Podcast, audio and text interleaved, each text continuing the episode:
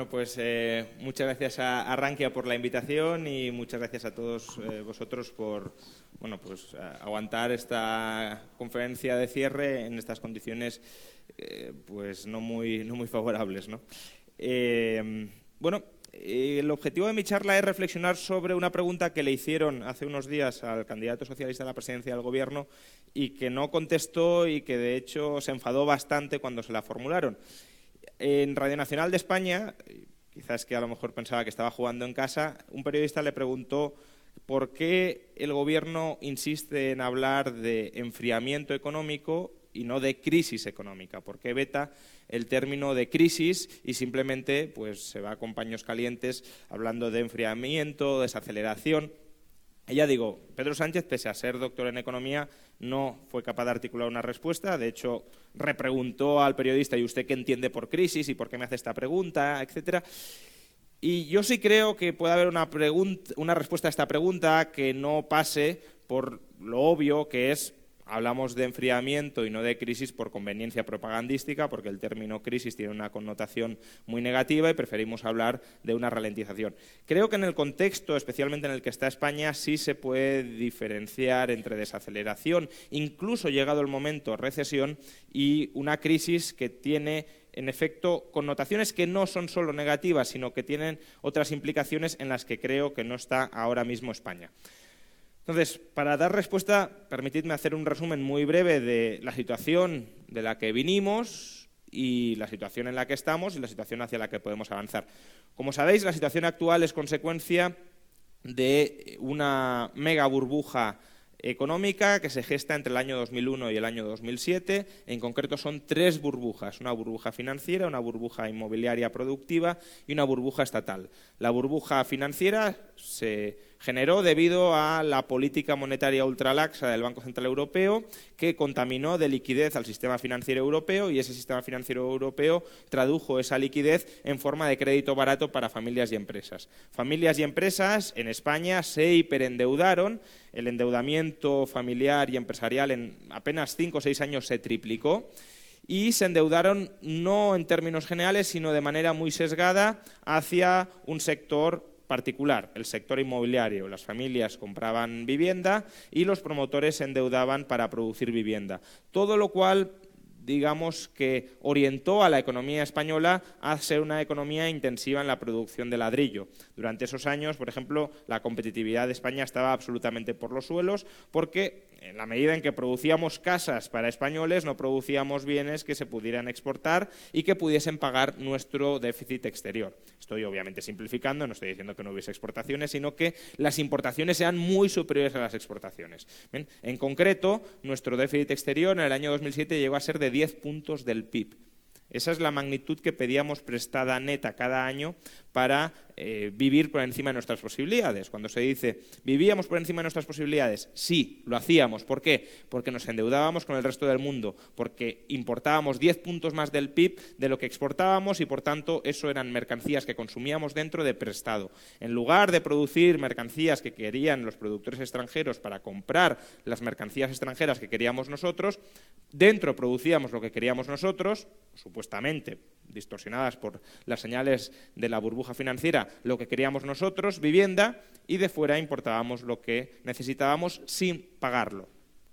Esa fue la burbuja, por tanto, productiva. ¿no? En hiperendeudamiento, burbuja financiera, eh, mala inversión generalizada dentro de la economía, burbuja productiva. Y además, al calor de esa burbuja productiva, del fuerte crecimiento económico, insostenible, eh, frágil, que experimentábamos, basado en el crédito barato, también se construyó una tercera burbuja, que fue la burbuja estatal. los ingresos públicos año tras año, entre 2001 y 2007, crecían y crecían y crecían. Basta decir que en el año 2007 los ingresos públicos eran 175.000 millones de euros, superiores que en el año 2001. Estas cifras quizá puedan ser muy, muy amplias, muy grandes y, y, perdamos un poco la perspectiva, pero la perspectiva la recuperamos muy pronto cuando recordamos lo siguiente. El déficit público mayor que ha tenido España en el peor momento de la crisis fueron 110.000 millones de euros. Después de todos los enormes sacrificios que se aplicaron desde el año 2010 2010, 2011 en forma de subidas de impuestos, en forma de recortes del gasto, incluso después eh, de todo el crecimiento de los ingresos que se vivió gracias a la expansión de la economía, hemos conseguido reducir el déficit hasta los 35.000 millones de euros. Es decir, hemos bajado el déficit desde 2009 hasta la actualidad en 75.000 millones de euros después de todo ese esfuerzo gigantesco. Estoy diciendo que entre el año 2001 y el año 2007 los ingresos aumentaron por año 175.000 millones de euros. Ya os podéis imaginar el estado de locura absoluta en el que vivían nuestros políticos porque les salía el dinero literalmente por las orejas para gastar y para comprar, obviamente, votos, para amarrar los votos de los ciudadanos. Eh, no por no por casualidad, pese a este gasto gigantesco que vivió España durante estos años, tuvimos superávit. Es decir, las cuentas públicas acumularon superávit, señal de que nuestros políticos no es que fueran austeros, es que no eran capaces de gastar lo suficientemente rápido el dinero que les llegaba. Bien, esas fueron las tres burbujas burbuja financiera, hiperendeudamiento del sector privado, burbuja productiva, especialización económica distorsionada por el sobreendeudamiento del sector privado, burbuja estatal, hipertrofia del sector público al calor del crecimiento económico desbocado. Obviamente, cuando a partir de 2007 la burbuja financiera colapsa, es decir, dejan los agentes económicos de endeudarse, tanto porque no hay demanda de deuda como porque no hay financiación para aquellos que seguían teniendo demanda de deuda en una coyuntura no demasiado propicia, una vez colapsa la demanda de endeudamiento y la oferta de endeudamiento, colapsa también la economía española basada en el ladrillo, basada en usted se hipoteca para comprarme cada vez más cara una casa que le voy a vender dentro de cinco años después de que haya comprado el, precio, el suelo perdón, a precios inflados con la deuda que me ha dado el banco colapsa la economía española, colapsa aproximadamente el 10-15% de la economía española de manera directa. Imaginad todas eh, las ondas sísmicas que a partir de ahí se vivieron, porque eh, por mero efecto multiplicador, si lo queréis, la economía no queda encapsulada en un único sector. Los trabajadores de la construcción, los trabajadores de las cementeras, los trabajadores de la industria de electrodomésticos, los trabajadores de todas las industrias directa o indirectamente vinculadas con la construcción, también consumían en otras partes de la economía. Esas pautas de consumo se vinieron abajo en la medida en que esos trabajadores o fueron despedidos o su sueldo cayó muy notablemente y expansivamente la economía fue arrasada. Es decir, la economía tenía que reinventarse. Tenía que reinventarse en unas condiciones muy precarias. ¿Precarias por qué? Porque estábamos sobreendeudados. Es decir, no es que partiéramos de cero y dijéramos, bueno, vamos a, construir una economía nueva sin, sin, cargas heredadas, sin muertos en el armario. No, teníamos una deuda gigantesca a nuestras espaldas en el sector privado. Luego, la economía, pues habíamos invertido masivamente en unas estructuras de producción que no servían para nada o al menos en ese momento no tenían ningún uso muy directo. Si necesitamos una industria exportadora muy potente, que es lo que necesitábamos en esos años, ¿de qué nos sirve tener pues dos millones de viviendas vacías? Hombre, a lo mejor se puede reaprovechar para, para algo, para convertirlo en alguna oficina, pero desde luego no era la materia prima que necesitábamos de manera más, más prioritaria. Y luego, claro, si se te cae el modelo de crecimiento económico, si te quedas con un sector privado muy endeudado, es decir, con una economía paralizada, con una economía que no genera ingresos, con una economía dependiente de las transferencias estatales automáticas que se les prometen, pues el déficit público se te dispara.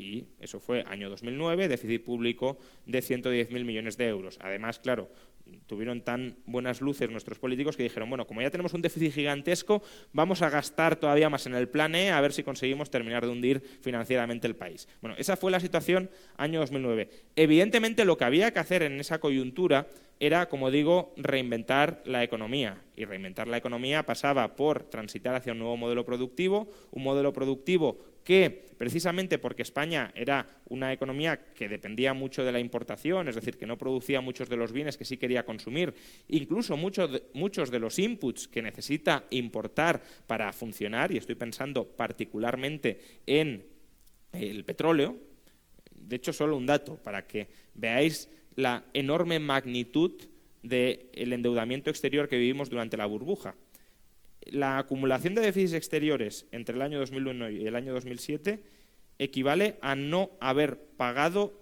al exterior ni uno solo de los barriles de petróleo que importamos entre el año 2001 y el año 2007. Es decir, todo el petróleo que importamos durante ese periodo fue eh, de prestado, no lo pagamos. Por tanto, claro, si tú tienes una economía que depende mucho del petróleo y necesitas importar petróleo, tendrás que exportar mercancías que te permitan eh, pagar ese petróleo, porque si no te sigues endeudando, endeudando, endeudando, hasta que te cierran el grifo del crédito, no puedes importar petróleo y se te paraliza la economía. ¿Qué se empezó a hacer? Pues como digo, reconvertir el modelo productivo para avanzar hacia industrias exportadoras que pudiesen, por un lado, financiar nuestras importaciones y, por otro, también reducir nuestra dependencia, nuestra dependencia de las importaciones. Es decir, eh, tratar de ganar competitividad interna no solo para poder vender fuera, sino también para que los españoles cuando vayan a una tienda digan, bueno, el producto producido dentro ya no es mucho peor que el producto producido fuera, por tanto puedo comprarlo sin necesidad de ningún sacrificio patriótico, lo compro simplemente porque en igualdad de condiciones es mejor. Eh, pero claro, para hacer esto, insisto, no era en absoluto fácil. No era fácil porque teníamos la losa de deuda que decía antes, teníamos una economía muy rígida y teníamos un déficit público que en, un principio tampoco entorpecía mucho, pero a partir del año 2010-2011 empezó a entorpecer mucho. ¿Por qué empezó a entorpecer mucho? Porque la acumulación de deuda pública en este caso, empezó a ser tan dramática que se empezó a cuestionar la solvencia del conjunto de la economía española. Se empezó a cuestionar la solvencia del Estado español y se empezó a cuestionar de rebote la solvencia del sistema financiero español, no solo porque estaba repleto de la basura inmobiliaria acumulada durante la burbuja, sino también porque estaba lleno de deuda pública que cada vez era menos solvente, se iba volviendo menos solvente. Con lo cual, claro, si tenemos una empresa que digamos, su modelo de negocio tradicional se ha venido abajo, que está hiperendeudada, que además el departamento directivo está parasitando los, pocos, eh, las, las pocas líneas de producción que son capaces de generar valor y en esa empresa nadie está confiando porque todo el mundo cree que va a quebrar, pues tenemos la tormenta perfecta para que la economía se termine de venir abajo. Y eso fue lo que sucedió en el año 2012. Sin embargo, en el año 2012, antes de dejarnos caer, un señor que ya se acaba de marchar, Mario Draghi, dijo haré todo lo que sea necesario para salvar el euro, créanme, será suficiente, y eso significaba que Mario Draghi estaba comprometiéndose a rescatar, si fuera necesario, a las economías española e italiana. Ese espaldarazo permitió que los flujos de inversión que estaban saliendo ante el miedo de que España quebrara, porque los políticos no solventaban el déficit público, la banca estaba totalmente eh, quebrada, eh, y luego la economía no tiraba, no empezaba a tirar, pues eso permitió que los flujos de inversión que estaban saliendo y que estaban terminando de estrangular nuestra economía y que nos habrían llevado a la quiebra y a salir del euro, es decir, eh, el escenario en 2012 era verdaderamente ese, no es una dramatización, los propios políticos que vivieron ese contexto dijeron que estuvimos a un paso de salir del euro, pues bien, los flujos inversores que con razón escapaban porque temían que pudiéramos salir del euro, eh, empezaron a regresar. Y al regresar se o recibimos una cierta, se nos dio, recibimos una cierta estabilidad macroeconómica, donde con unas pocas reformas, por ejemplo la reforma laboral, que permitió que el proceso de reestructuración económica fuera menos gravoso, si tienes que reinventar la economía, pero para mover trabajadores de un lado a otro o tienes que quebrar muchas empresas sanas, pues bueno, es una auténtica barbaridad que te hace o te agrava todavía más el daño que estás sufriendo. Si además has de contratar nuevos trabajadores y no puedes contratarlos a un salario más bajo porque los tienes que contratar al salario propio de la burbuja, cuando en plena crisis no tenemos todavía la productividad para sostener los salarios de la burbuja y no tienes capacidad para bajar salarios, pues no los vas a contratar tratar y retrasas todavía más la recuperación. Entonces, esa, la, reforma también inmobiliaria, que dio una cierta mayor garantía y, previsibilidad a la inversión inmobiliaria, permitió que la economía española poco a poco fuera cambiando eh, su modelo productivo. Y fuimos cambiando ese modelo productivo a pesar del sector público que no ha contribuido en absoluto al saneamiento de sus desequilibrios. El sector privado ha hecho un esfuerzo titánico para sacar adelante la economía española. De hecho, ha sido el sector privado quien ha sacado adelante la economía española. Eh, por un lado, el sector privado ha hecho un esfuerzo titánico por desendeudarse. Entre el año 2009 y la actualidad, el sector privado ha amortizado, ha reducido su deuda en casi 600.000 millones de euros, más del 50% del PIB. Estamos hablando de uno de los procesos de desapalancamiento privados más exitosos de la historia. Pero es que no solo se ha dedicado el sector privado a desapalancarse, también se ha dedicado a, con lo que le sobraba, reinvertir internamente para cambiar el modelo productivo y tener un modelo productivo que a partir del año 2012-2013 es competitivo de cara al exterior. Es un modelo productivo que exporta más de lo que importa y que, por tanto, también puede, mientras está amortizando su deuda interna, puede además amortizar su deuda externa. Esta es la primera vez en la historia económica de España en la que, menos los últimos 60, 70 años, en los que hemos crecido a un ritmo elevado sin deteriorar nuestra competitividad, es decir, con superávit exterior y amortizando nuestra deuda. Normalmente cuando crecíamos, ¿cómo lo hacíamos? Lo crecía, eh, crecíamos endeudándonos dentro y fuera. Es decir, con déficit exterior y con endeudamiento, chutados por el endeudamiento privado. Esta vez no. Hemos crecido amortizando deuda y manteniendo nuestra competitividad. Entonces, el modelo de crecimiento o el patrón de crecimiento que ha experimentado la economía española durante los últimos cinco años ha sido un modelo de crecimiento, un patrón de crecimiento saludable, sano y sin desequilibrios. Es verdad que todavía hay muchísimos problemas. Eh, el mercado laboral, por ejemplo, con la altísima temporalidad, es un problemón, pero que no es un problemón de la coyuntura actual, es un problemón de los últimos 30 años que no se ha solucionado. Lo que estoy diciendo es que el patrón de crecimiento que hemos experimentado no es un patrón de crecimiento condenado necesariamente a pinchar, a caer o a reestructurarse. No hemos acumulado desequilibrios, de hecho hemos solventado los desequilibrios. El único desequilibrio que sigue ahí, pero que al menos no se ha agravado, como mucho se ha mantenido igual, es la acumulación de deuda pública. Pero el sector privado está mucho más saneado y mucho más equilibrado que hace cinco, seis o siete años. Y el crecimiento que hemos experimentado, insisto, no ha contribuido a estar menos equilibrados, sino a estar más equilibrados. Por eso, y aquí vuelvo un poco a la pregunta inicial, creo que sí es razonable hablar de desaceleración y no de crisis. ¿Por qué?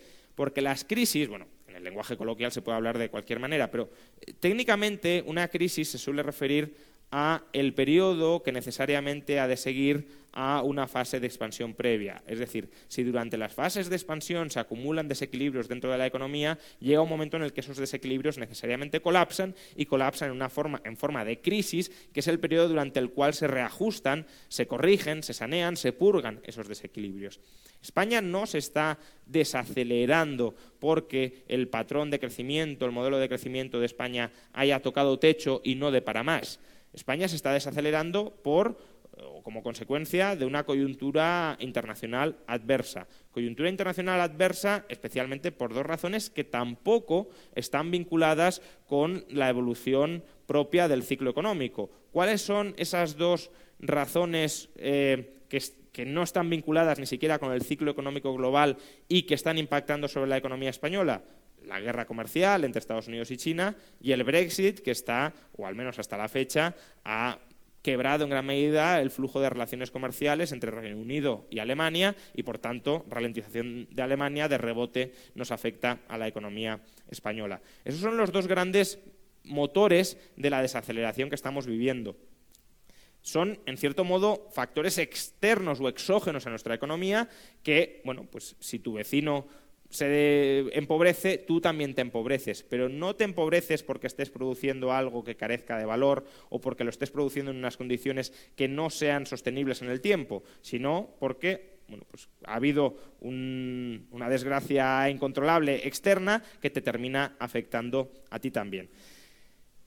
Entonces, eh, eso por un lado, la guerra comercial y el Brexit están afectando al crecimiento económico mundial y por tanto también están afectando de rebote a España. Ahora bien, sí es cierto que en la economía estadounidense, y, lo hemos podido observar desde finales del año pasado, eh, el año pasado por estas fechas se vivía una cierta psicosis moderadamente razonable de que podíamos estar a las puertas de una nueva recesión. Es verdad que en Estados Unidos se han apreciado ciertos síntomas de agotamiento del ciclo económico. Ya digo, el año pasado por estas fechas se estaba invirtiendo la curva de rendimientos.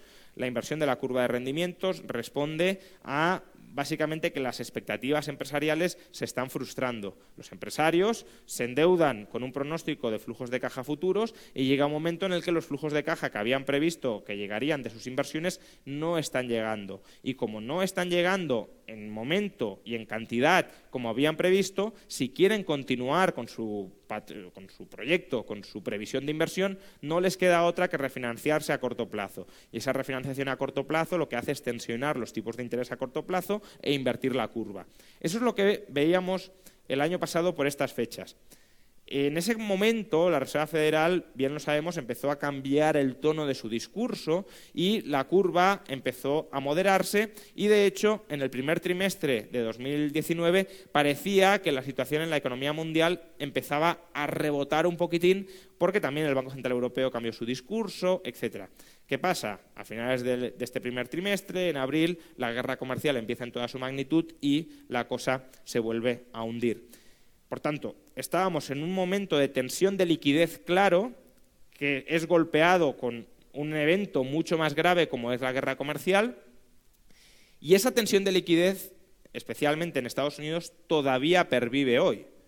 También sabréis que hay tensión, bueno, primero que la inversión de la curva no se ha curado por entero y segundo que en el mercado de repos hay tensiones permanentes de liquidez que han obligado a que la Reserva Federal o han empujado a la Reserva Federal a bueno, aprobar un nuevo quantitative easing, aunque no lo quieran llamar de esa manera. Pero la magnitud de liquidez que se ha inyectado en los mercados en, las últimas semanas ya supera a la del primer quantitative easing. Por tanto, estamos hablando de eh, una inyección de liquidez muy importante debido a tensiones ciertas en el mercado de refinanciación, digamos, asegurado en el corto plazo. La cuestión, por tanto, a plantearse es si esas tensiones de liquidez que todavía no se han saneado en Estados Unidos son indicativas de un cambio de ciclo, de un cambio de ciclo que los bancos centrales no vayan a poder eh, corregir en ningún caso, o si, por el contrario, estamos ante tensiones de liquidez de las típicas que habíamos vivido hasta antes de la crisis de 2007 y 2008 y que los bancos centrales sí eran capaces de algún modo de reanimar o de evitar o de retrasar con sus intervenciones. Y formulo esta pregunta porque, y, con, esta reflexión, eh, si lo queréis, podemos abrir el turno de preguntas porque seguro que habrá muchas. Eh, o espero que haya muchas, vamos, os animo a que preguntéis eh, lo que queráis, tanto de la charla como de, cualquier otro asunto de actualidad. Eh, la previsión que ahora mismo todos están haciendo es una previsión tremendamente pesimista para 2020. Y, motivos hay. Es decir, no, quiero decir que haya que ser eh, optimista porque estamos en una línea claramente descendente de la economía europea. La economía europea está de facto en recesión. Eh, Estados Unidos parece que aguanta, pero aguanta con un crecimiento que es bastante frágil. Tenemos indicadores contradictorios cada semana. Algunos indican fortaleza, otros indican eh, debilidad, pero en todo caso hay esa crisis de liquidez todavía no resuelta y las crisis de liquidez suelen anticipar eh, contracciones futuras, es, algo bastante, bastante lógico.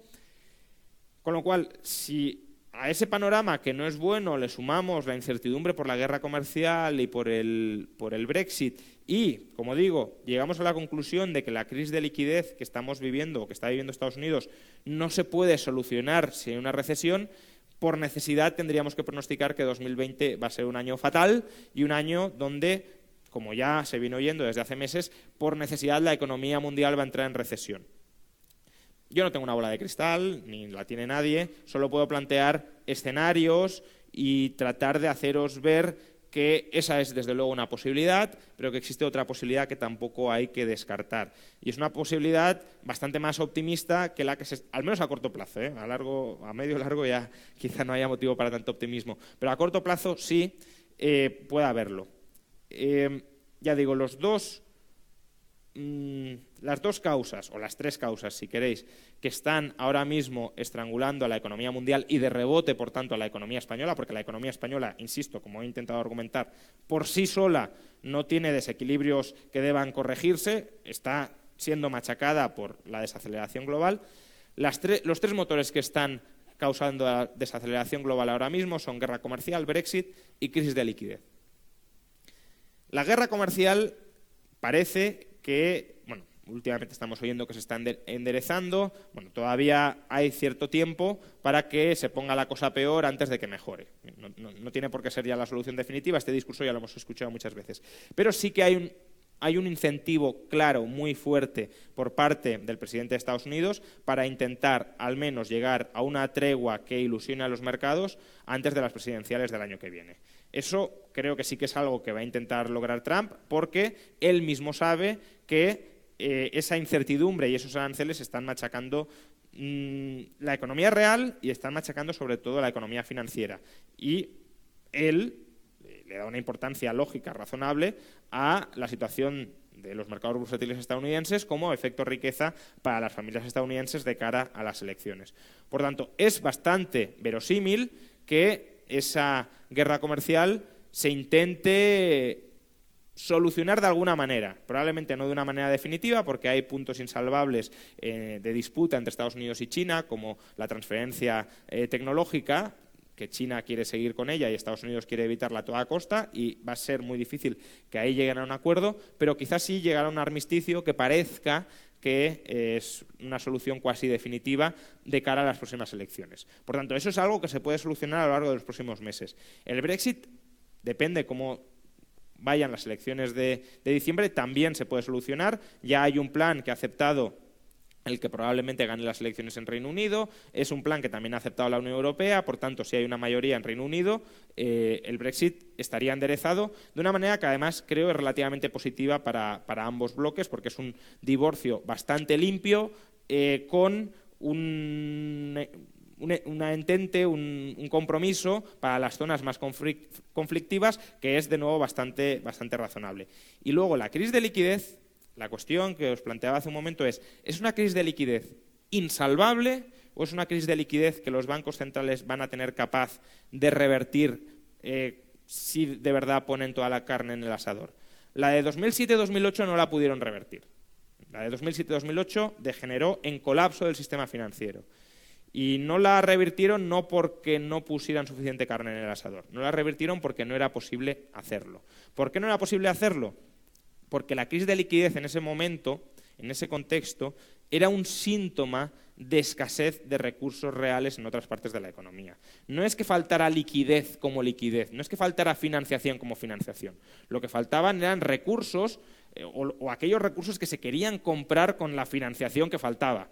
Por tanto, claro, si el Banco Central seguía dando liquidez a expuertas, lo que sucedía era que los recursos más escasos se disparaban de precio, que es lo que sucedió en 2008. ¿Qué discursos se dispararon de precio? Las materias primas, que eran donde estaban los cuellos de botella en la economía real.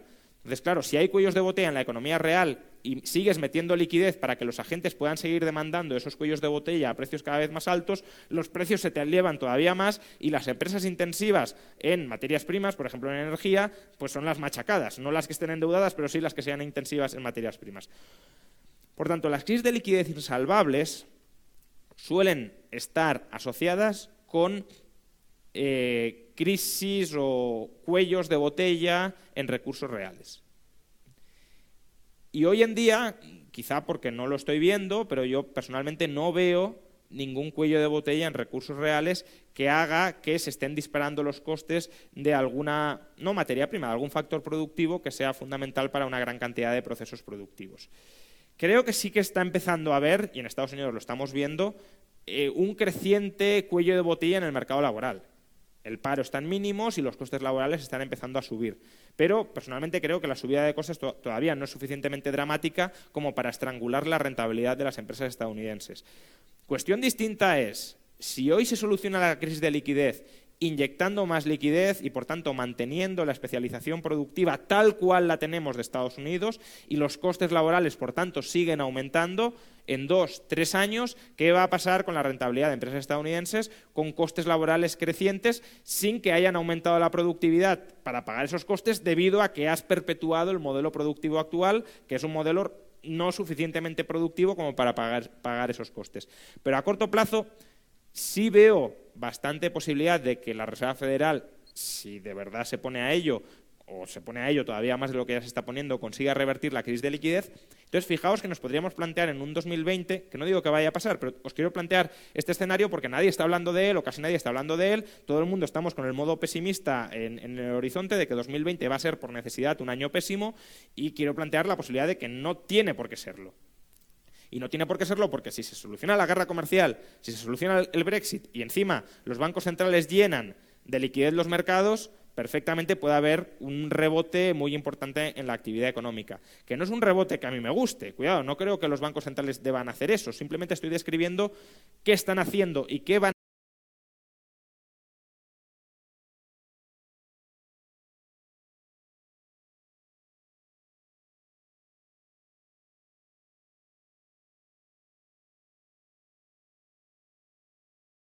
que va a ser. Evidentemente, si no se soluciona la guerra comercial, si no se soluciona el Brexit y los bancos centrales, eh, precisamente porque no se solucionan los problemas anteriores y la crisis de liquidez se agrava mucho, no son capaces de contrarrestar la crisis de liquidez, pues entonces sí, va a haber un pinchazo muy importante. Pero solventando estos tres problemas, que son los que de fondo están lastrando la economía mundial y por tanto de rebote la economía española, eh, pues no tiene por qué ser ni mucho menos tan, tan malo como, como ahora mismo ya digo, con, las gafas pesimistas parece que lo estamos viendo todo.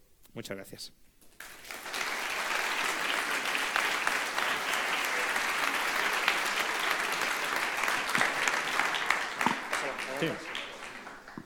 Paso las preguntas. Levantamos la mano y me acerco los micros. Gracias. Bueno, Juan Ramón, eh, te quería preguntar ya más a medio o largo plazo eh, si tú auguras o estás de acuerdo con la opinión de que nos dirigimos hacia la llamada japonización de la Unión Europea. Sí, a ver, que la Unión Europea se está japonizando, en general sí creo que es muy, que es muy obvio. ¿Por qué se está japonizando? Pues, eh, a ver, la japonización yo creo que casi es mejor llamarla zombificación, ¿no? Porque en Japón lo que sucedió o lo que ha sucedido es que la economía se ha zombificado. También tienen otros problemas, el problema demográfico, por ejemplo. Entonces, claro, si tienes una economía que no es ya de por sí muy productiva y encima la población la tienes estancada, decreciente, pues el aumento del PIB que es aumento de productividad por trabajador. Si la productividad la tienes estancada y el número de trabajadores te está cayendo, pues desastre. ¿no? Eh, pero bueno, lo, crucial de, Japón, más allá del invierno demográfico, es la zombificación. ¿Por qué se zombifica la economía japonesa? Pues porque tienen un burbujón que ríete del de España a, finales de los 80, a principios de los 90, colapsa la burbuja, la economía se viene abajo y en lugar de permitir un reajuste de la economía para que la banca se reestructure, la banca se sanee y la economía productiva pues cambie de modelo de especialización, lo que hicieron fue darle cuerda al reloj, seguir refinanciando eh, estas empresas que no daban rentabilidad y que deberían haber quebrado, pero las refinanciaban aún estando descapitalizadas para que no quebraran. Con lo cual, lo que se perpetuó fue un modelo de economía zombie, es decir, empresas que siguen vivas pero que deberían estar muertas. Y las empresas zombie son empresas improductivas que además te contaminan al resto de la economía, porque eh, por el lado de, digamos, las mercancías que venden te generan una sobrecapacidad en determinados sectores que hacen que otras empresas que podrían ser más eficientes no se lancen a entrar porque no pueden competir con esa sobrecapacidad.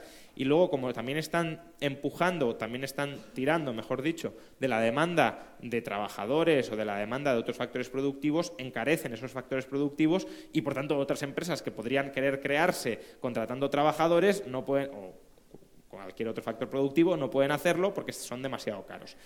Europa, si miramos, por ejemplo, las mediciones que hace el BIS, también la, preponderancia de empresas zombie está creciendo. Pero es que es lógico que esté creciendo. Si es que el Banco Central Europeo es verdad que es lo único que puede hacer, porque los gobiernos son tan irresponsables que no mueven ficha. Pero es que tampoco debería mover al Banco Central Europeo y dejar que la economía, si hace falta, se venga abajo para que reaccionen los gobiernos. Pero el Banco Central Europeo lo único que ha sabido hacer durante los últimos años es abaratar cada vez más el coste de refinanciación de las empresas. Con lo cual, aquellas empresas que no son capaces de generar una rentabilidad que cubra el coste de capital, lo que haces es abaratarle el coste de capital para que, en lugar de cambiar su modelo de negocio, siga operando en las condiciones de baja productividad en las que operaba. Y eso va haciendo que la densidad de empresas zombie crezca y eso te hace que la economía sea muy poco productiva. Entonces, en el contexto actual serían necesarias, primero, dejar que parte de las empresas improductivas quiebren y, por otro, reformas estructurales en una Europa que tiene un enorme crecimiento potencial desaprovechado. Pero claro, no lo hacen y, por tanto, pues es es la política del Banco Central Europeo de septiembre. Vamos ya a meter tipos negativos para que incluso empresas que estén al borde de perder dinero sigan operando. Porque si consigo refinanciarte a tipos cero o negativos, puedes seguir operando incluso perdiendo dinero. Y eso lo que te va haciendo es que cada vez hay más empresas zombie entre, entre Europa. Por tanto, sí, por desgracia, viendo la reacción de los gobiernos ante, o la complacencia de los gobiernos ante la política del Banco Central Europeo, y viendo quién va a ser, o quién ya es la nueva presidenta del Banco Central Europeo, que es una señora que además, pues, digamos, la crisis argentina la ha gestionado como la ha gestionado, pues no, los augurios no son muy buenos, claro. vamos a empezar de atrás hacia adelante y vamos avanzando. Bueno, por aquí. Hola, buenas tardes. A ver, eh, mi pregunta es, eh, el año que viene hay elecciones en Estados Unidos también. ¿Esto eh, podría significar que se retrasase la, siguiente, la siguiente crisis o recesión? Y por otra parte, eh, si cree que lo que está buscando Trump es una eh, devaluación de, su moneda, del dólar, eh, esas dos. Sí. Gracias. Sí, bueno, esa hipótesis que he planteado, ¿no? que yo creo que a Trump le, va, vamos, le interesa, no. Trump quiere llegar con la cresta de la ola de, crecimiento económico y también de mercados financieros en, en máximos. ¿no? Em, esto no es algo novedoso, es algo que los políticos hacen desde siempre. El, año pasado recibió el Premio Nobel de Economía William Nordhaus y bueno, lo recibió por eh, sus, investigaciones sobre las externalidades negativas del cambio climático y cómo había que ajustar modelos económicos para tener en cuenta este efecto. Pero Nordhaus tiene un paper muy interesante que es los ciclos económico-políticos. Es decir, lo que estudia es cómo los ciclos económicos en gran medida están sincronizados con los ciclos políticos. Porque claro, los políticos antes de las elecciones, plan de estímulo para relanzar la economía. Entonces, justo antes de las elecciones, la economía se dispara. Bueno, lo que hizo Sánchez con los viernes sociales, ¿no? la economía sube y luego, después de las elecciones, la economía baja. O si los bancos centrales no son plenamente independientes, pues presionar a la Reserva Federal para que baje tipos y llegar a las elecciones con eh, crédito barato. Que esto es lo que está haciendo Trump. Trump está en parte jugando al juego del gallina con la Reserva Federal diciéndole la economía se va a estrellar, porque mira la guerra comercial cómo se está poniendo. Entonces, si, si quieres reflotar la economía, baja los tipos de interés. Y la Reserva Federal cada vez que comparece te dice, bueno, es que el panorama se está deteriorando por la guerra comercial, por tanto vamos a bajar tipos de interés. Trump quiere bajar tipos, entonces ya sabe lo que tiene que hacer. Pues yo creo que su objetivo es llegar a las elecciones del año que viene eh, con tipos bajos y en ese momento levantar restricciones comerciales y generar una euforia extraordinaria en mercados financieros, en expectativas empresariales y con eso conseguir relanzar el, el ciclo. Por tanto, sí, creo que ese es un escenario que, que desde luego se puede, se puede dar. Ya veremos si le bien, porque al final ahí has de manejar muchas variables y hay imprevistos, pero que eso es algo parecido a lo que quiere Trump, creo que es bastante obvio. No sé si te he contestado las dos.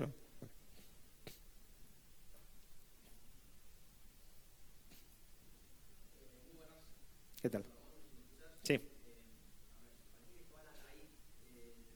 De los grandes desajustes económicos que hemos tenido en, los últimos, las últimas décadas vienen de la banca central.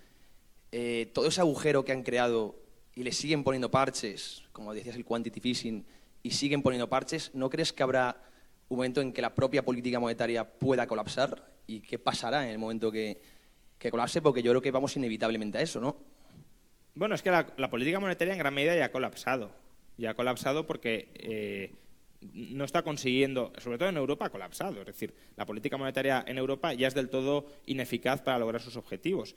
Es la famosa trampa de la liquidez, eh, pero que en realidad, desde mi punto de vista, habría que llamarla trampa de la iliquidez. Es decir, ya has zombificado tanto la economía, ya has hiperendeudado tanto la economía, que hasta que no saneas la economía no hay ni demanda, ni capacidad, ni ansias de nuevo endeudamiento. Entonces, como se solía decir en el siglo XIX, eh, con principio del siglo XX también, máxima de la banca central, tú puedes llevar al caballo al río, pero no le puedes obligar a beber. Tú puedes facilitar el endeudamiento. Lo que no puedes hacer es que la gente, si no se quiere endeudar, se endeude. Entonces, en Europa la política monetaria no funciona ya. Eh, como mucho, funciona marginalmente para influir sobre las expectativas de depreciación del euro, pero, pero poco más. No está influyendo en reavivar la demanda, la demanda de crédito. En Estados Unidos probablemente todavía tengan cierto margen para hacerlo, pero claro, si explotas ese margen, también lo terminas consumiendo. Lo que no deberíamos entender por colapso de la política monetaria es una especie de auge hiperinflacionista o algo similar. Eso no es algo que la política monetaria pueda generar. Las hiperinflaciones son sobre todo por abuso del déficit público monetizado, eso sí, pero es por un abuso de la insolvencia del Estado. El Banco Central al final lo que hace es convertirse en un facilitador del endeudamiento. Entonces, claro, cuando ya llegas a un punto en el que la gente no se quiere endeudar, pues el Banco Central está ahí diciendo, doy crédito barato, lo regalo, pero sin, éxito. Eso no genera hiperinflación. Lo que genera hiperinflación, obviamente, es que pues, el gobierno estadounidense diga, déficit del 20% durante los próximos 10 años y además financiado por la FED. Eso sí, generaría una huida brutal del dólar y además una huida autoagravada y eso sí que podría generar hiperinflación. Pero mm, lo de ahora no. Lo de ahora, pues cuando la gente ya no quiere endeudarse más, pues ahí será el fracaso y la muerte de la política monetaria. Ah, hombre, una crisis mayor de la que ha habido siempre es susceptible que la haya. Lo que pasa que, a ver, para que haya una crisis mayor se tienen que acumular muchos más desequilibrios. Y al menos yo en Europa no creo que Europa tenga hoy más desequilibrios que en 2008. Tiene desequilibrios mal curados, tiene estancamiento, tiene eh, mediocridad, si lo queremos, pero no es una mediocridad insostenible, si lo quieres eh, ver así. Otras economías las conozco menos, es decir, no, no, puedo hablar de lo que vaya a venir desde China o desde otros emergentes porque los conozco menos y, por tanto, ahí sí que hay ha habido margen para acumular mucho desastre y no sé cuál es la magnitud real del desastre. En Europa yo no veo un desastre insostenible acumulado, veo, eso sí, la perpetuación de, de una crisis mal curada y en, y en Estados Unidos pues tampoco veo desequilibrios gigantescos. Entonces, ¿Puede venir por Europa o Estados Unidos una crisis mayor de la de 2008? Yo ahora mismo, la verdad, es que no lo veo. De hecho, ya, ya, veremos incluso si viene crisis, pero es que si viniera crisis no sería como la de 2008. Sería más bien una crisis, desde mi punto de vista, y muy falible, por supuesto, eh, sería como las que tuvimos antes de, de 2008, que eran recesiones, con preocupación, con caídas, eso sí, de mercados financieros, eh, pero, pero que no implicaban un colapso total de la economía y del sistema financiero.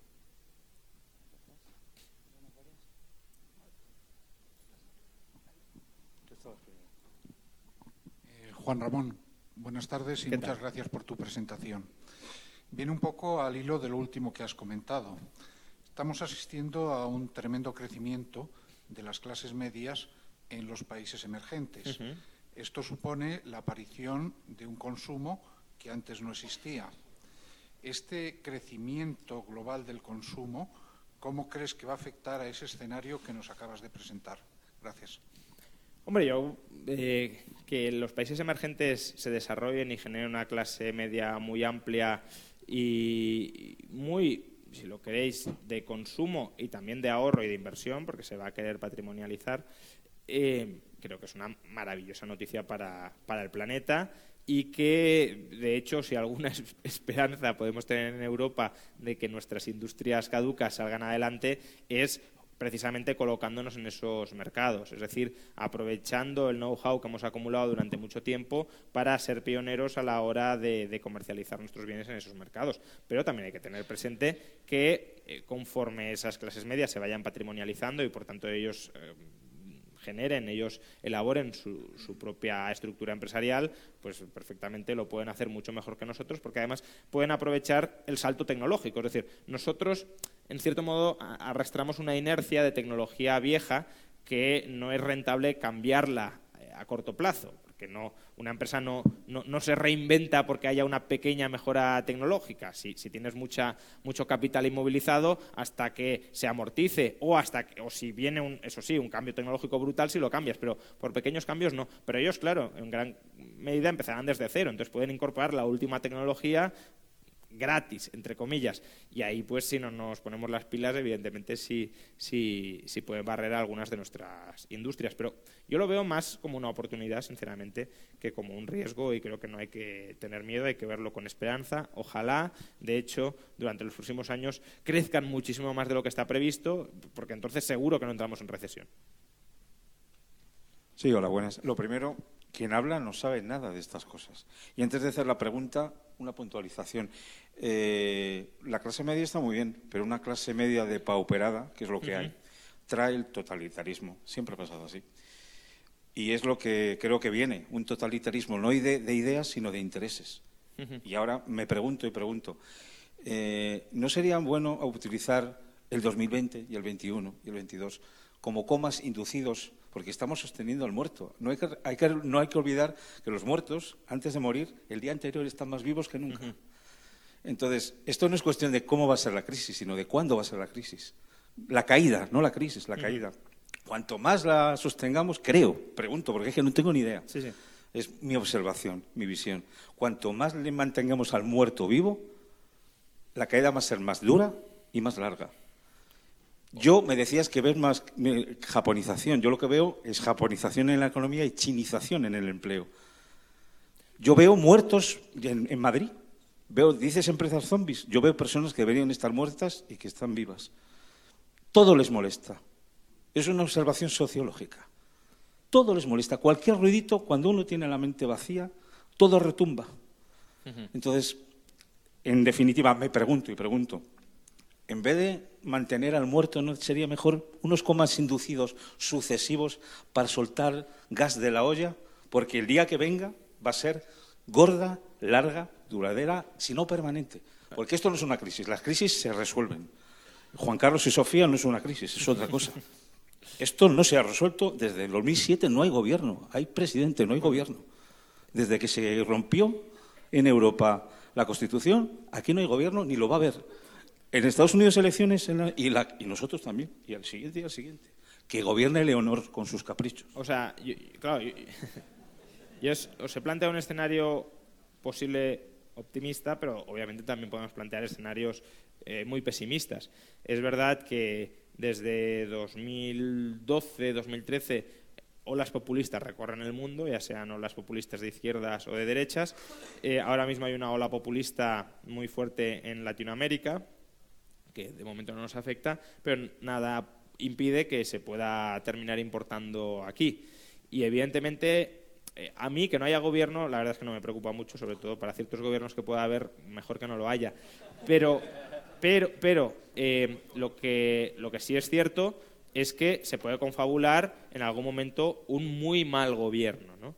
Eh, entonces, lo que decías, la clase media no es que esté depauperada, pero sí que es verdad que la expectativa que había tenido históricamente la clase media de ir mejorando continuamente sí se ha frenado.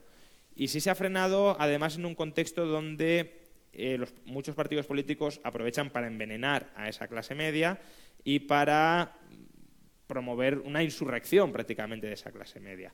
Es verdad que en España no es tan fácil que esto termine triunfando porque un 80% de las familias son propietarias de inmuebles y por tanto hay un cierto apego a, la propiedad y a que no, haya disturbios muy prolongados, pero bueno, nada quita, nadie quita que eso pueda terminar sucediendo.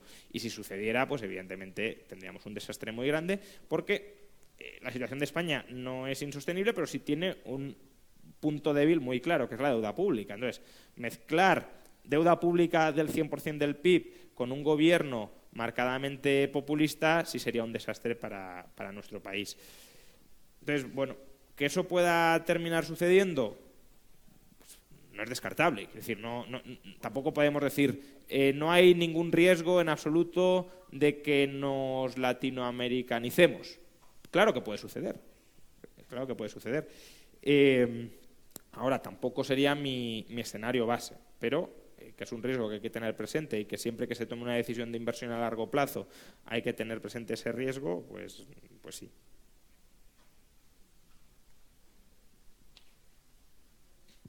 Eh, lo primero, Juan Ramón, muchísimas gracias por su intervención. Mi pregunta es, eh, en un entorno de tipos de interés negativos como el que estamos, ¿cuáles creen que serían las medidas de los bancos centrales y, en concreto, del Banco Central Europeo para revertir la, crisis, por así decirlo, en la que estamos entrando? Muchas gracias. A ver, em, los tipos de interés negativos se pueden deber a, dos circunstancias. Una circunstancia es, real, que algunos economistas creen que se debe a causas reales, Em, en esencia, exceso de ahorro e insuficiencia de oportunidades de inversión. Y, ese exceso de ahorro puede estar muy relacionado con el envejecimiento poblacional eh, y esa falta también de demanda de inversión con ese envejecimiento poblacional y, por tanto, la menor propensión al riesgo, a emprender, a demandar capital para, para crear empresas y absorber ese ahorro.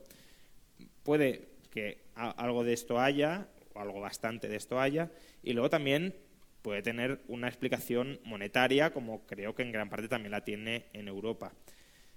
Entonces, ¿cómo revertir los tipos de interés negativos? Hombre, lo primero, dejando de crearlos. Es decir, en la medida en que los tipos de interés negativos tengan un origen, o al menos una parte monetaria, como la tienen en Europa, pues si el Banco Central Europeo no quiere tipos negativos, lo que debería dejar de hacer es colocar tipos de interés negativos. Lo que pasa es que el Banco Central Europeo sí quiere tipos de interés negativos porque es una forma de presionar a, los bancos a que presten a tipos muy bajos. Los bancos, eh, por un lado, si mantienen sus reservas en el Banco Central Europeo, pagan un tipo negativo, es decir, se les cobran intereses, y en cambio, si lo que hacen es pedir prestado para prestar, el Banco Central Europeo les presta a tipos negativos, con lo cual el incentivo está todo puesto para que la banca aumente sus líneas de crédito a tipos de interés muy bajos. Y luego, si queremos solucionar los tipos negativos, llamémosles fundamentales, ¿no? los reales, los, los que no están generados por la política monetaria, ahí el Banco Central no tiene nada que hacer. Ahí no es competencia del Banco Central. Eso está determinado por factores, como digo, reales. ¿Qué se puede hacer? Políticas de oferta. Es decir, si hay tipos negativos por exceso de ahorro en relación con las oportunidades de inversión, facilitemos las oportunidades de inversión. En Europa imaginemos, o sea, hagamos el experimento mental por un momento de una liberalización profundísima de todos los sectores en Europa. Es que la cantidad de, oportunidades de inversión que surgirían serían absolutamente brutales y la demanda de capital sería absolutamente brutal. Otra cosa es que no queramos, porque, por ejemplo, en industria eh, en biomedicina, industria biotecnológica, pues hombre, ahí la cantidad de capital que se podría demandar para invertir y para investigar es enorme. Otra cosa es que digamos, no, es que queremos mucha cautela, mucha seguridad, no queremos que se realicen ciertos experimentos. Bueno, vale, pero que entonces somos nosotros los que nos estamos autorrestringiendo a la hora de decidir en qué se puede invertir y en qué no. Y entonces, digamos que preferimos pagar los tipos de interés negativos, el estancamiento, la zombificación, antes que, que romper determinados tabús. Bueno, vale, pero si de verdad nos preocupa lo primero, liberalicemos enormemente la economía y ya verás como la demanda de capital se dispara tanto que no hay tipos de interés negativos. Vale, una última pregunta por aquí y pasamos al cóctel donde también estará y podéis transmitirle personalmente las preguntas que, nos queden. Una última rápida. Eh, ¿Cree usted que pueda estallar una nueva guerra comercial entre Estados Unidos y la Unión Europea? Que yo sepa, ya hay aranceles en el sector automotriz. Gracias.